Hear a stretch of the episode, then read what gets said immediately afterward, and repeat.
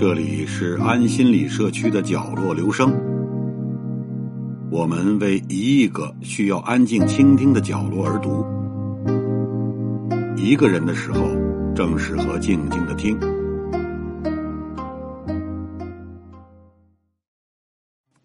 胡辣汤，河北饮食的第一张名片。今年六月十日，逍遥镇胡辣汤入选国家级非物质文化遗产。可见其地位。他的名字张牙舞爪，令看客们望而却步；他的外表其貌不扬，令初见者眉头紧锁。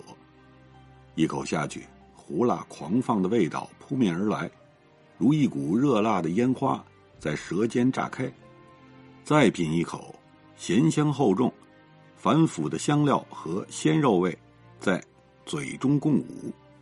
随后。便是大汗淋漓，一碗下去，疲劳顿消，生生不息的一天又开始了。这就是胡辣汤的魔力。初见它，品尝的过程就是一种探索，这种勇气，马上会得到鲜香热辣的回馈，直到你的味蕾彻底被它俘获，徜徉在中原大地的浑厚底蕴之中。一边由衷赞叹，一边心怀敬畏，再气定神闲的说一句：“中。”没有哪个疲劳的灵魂是一碗胡辣汤唤不醒的，如果有，就喝两碗。胡辣汤有多好喝，你必须懂。胡辣汤在河南有多普遍呢？在这里，任何一座城市，早晨起来，沿着任何一条街道走。不需要多久，你一定能找到卖胡辣汤的店家。再不济，你闭上眼，仔细辨别风中飘扬的胡椒和肉香，加上水煎包和炸油条的芬芳，慢慢跟着走，它就在那儿。据说，想让河南人起早，胡辣汤比闹钟更有力量。一碗热腾腾的胡辣汤，夏天能催汗，冬天能暖胃。河南是面食大省，它能搭配糖糕、油饼、水煎包、大油条，还能与咸豆腐脑来个两掺，加强口感碰撞。或者在满满的热辣冲击之后，再来碗甜豆腐脑缓和一下，这就是河南人的早晨日常。中原土地辽阔，历史底蕴丰厚，胡辣汤自然也是百家百味。自成一派江湖，在河南，胡辣汤界的主要选手们，正好是三足鼎立：逍遥镇派、北五渡派、百花齐放派。逍遥镇位于周口市西华县，沙河颍河在此交汇。早在北宋时期，这里就是中原地区重要的水陆要冲。明清两代，更因运输业而繁荣。也使得逍遥镇胡辣汤享誉中原。这一派胡辣汤，胡椒是绝对的主角，味道猛烈而辛辣，入口威力十足，入肚后更是霸道，仿佛让人七窍尽通，动感逍遥。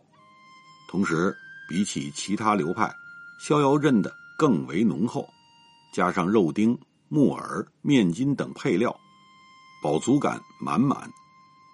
北五渡位于漯河市舞阳县，自古以来是沙河的重要渡口，人称“填不满的北五渡”。明清时期，这里作为货物转运重镇，商贾云集，一派生机勃勃。这一派胡辣汤着重于肉汤与香料的调配，胡椒要与牛肉和其他香料和平共处。比起逍遥镇派。北五渡派更柔和醇厚，肉汤需要文火熬制许久，辛辣感直到下肚后才会慢慢体现，仿佛一团火苗从肚里慢慢燃起，轻轻的暖着你。同一种食物，在丰富的历史人文面前，哪怕只隔着一条河，也会演变出不同的样貌和风味。胡辣汤既是如此，不仅坐稳了河南早餐的头把交椅，更影响了陕西、河北、安徽等地。跨过黄河，它有肉丸加身，成为西安的肉丸胡辣汤。渡过淮河，它褪去肉汤底色，改以海带和蛋花打底，成为合肥辣糊汤。如今，胡辣汤更随着河南人的脚步。扩散到了国内各大城市，慰藉着中原游子的味蕾，也为各地食客打开一扇崭新的味觉大门。哪一派胡辣汤好喝？一亿河南人有一亿张嘴，谁也说不好。然而，百家百味之余，对于一碗好胡辣汤的标准，河南人是有共识的。首先是色。一碗好胡辣汤，不管什么流派。必须油亮有光泽，质地稠密，近似面糊。胡辣汤多为牛羊肉汤底，本身蕴含着动物油脂，熬出来风味十足。中间还要额外加料，使之更浓稠。如果胡辣汤光泽不够，显然是偷工减料了。其次是香，一碗好胡辣汤，胡椒是香气与辣味的主角。辣椒只能做陪衬，这对胡椒的质量有要求，需要黑白搭配，还要融合花椒、八角、桂皮、茴香、丁香、草果等十几味香料，有些店家还会加入中药材，所以好胡辣汤必然是香味的复合体，越香越好。最后是味。一碗好胡辣汤当然是又热又香又浓又辣，万千口感聚于一碗，妙不可言。配料通常有面筋和肉丁，填饱肚子又增添舌尖触感，不够鲜，不够浓郁，不够滋味万千，都是不合格的。你若看得馋了，赶紧来上一碗吧，保证能刷新灵魂。胡椒。胡辣汤的主角，对河南乃至整个华北而言，胡椒都是极为重要的香料。两千多年前的汉代，胡椒从中亚出发，一路翻山越岭进入中原。西晋张华《博物志》中记载了一味胡辣酒，这可能就是最早的胡辣汤了。到了唐代，胡椒开始在中国推广。据记载，当时胡椒已用来。为食品调味，然而价格极高，只有贵族用得起。《资治通鉴》写道：“唐朝宰相元载因贪污被抄家，赃物便有胡椒八百担，可见其价值。”盛唐以来，陆上丝绸之路进入鼎盛期，洛阳作为中原贸易枢纽，胡椒等香料以此为起点，逐步走向各地。一点点丰富中国人的味觉。如今，洛阳饮食之中，胡椒的味道尤为突出，这便是千年以来的历史积淀，至今仍在影响着现代口味。到了明代，跨国贸易兴盛，胡椒与各色香料齐聚中国，价格也开始下跌。明史提及，宣宗年间，胡椒有库存三百万斤，干脆充当官员俸禄。一斤胡椒算一两银子。到了明末，胡椒价格进一步下跌，以便中国为日常之物矣。胡辣汤的另一位主角是水。纵观华北地区，河南人孜孜不倦的热爱汤食，从地标性质的洛阳水席，到另一张河南名片烩面，再到豫菜招牌鲤鱼培面，各地。特色汤食，以及著名小吃——开封灌汤包，有河南人的地方就一定有汤。这一切体现着河南人与水的深层关系、矛盾与共生。中原地区水陆交通发达，五湖四海交汇于此，汇合了全国各地的香料和文化。中原也是水患频发之地，人与水的斗争贯穿数千年。水的象征也在细细塑造这片土地的灵魂。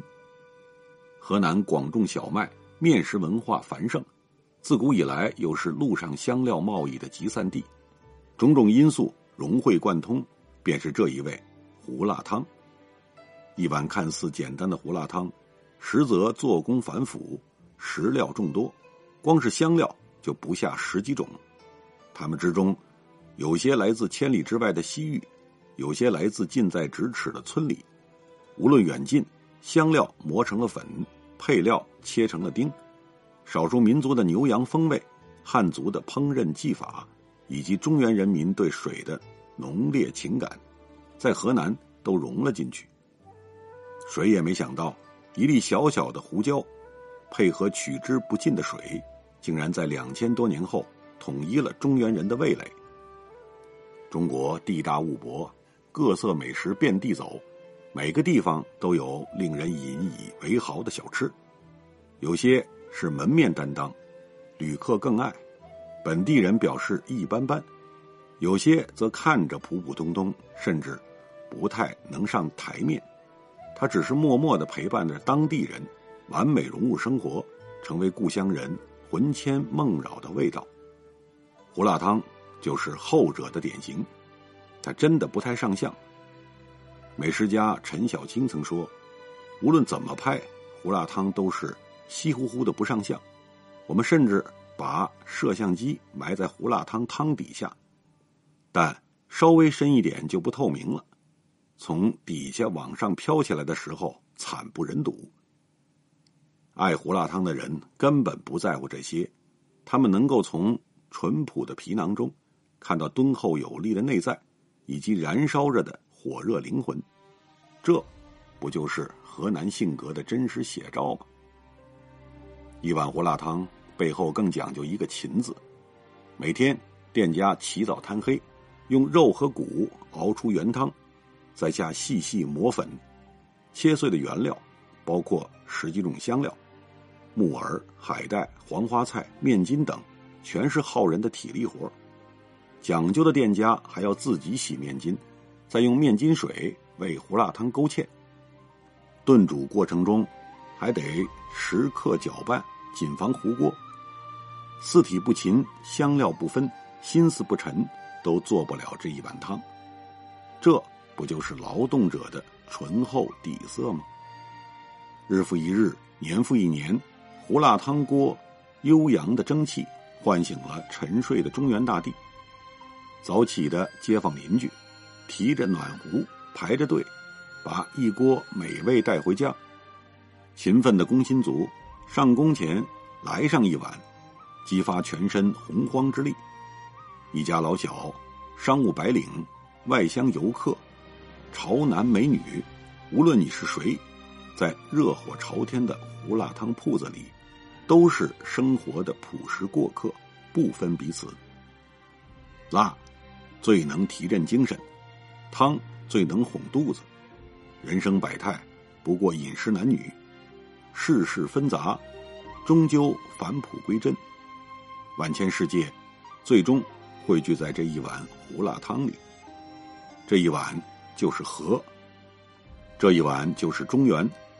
朴实的面庞，厚重的底蕴，火热的灵魂，生生繁衍，自强不息。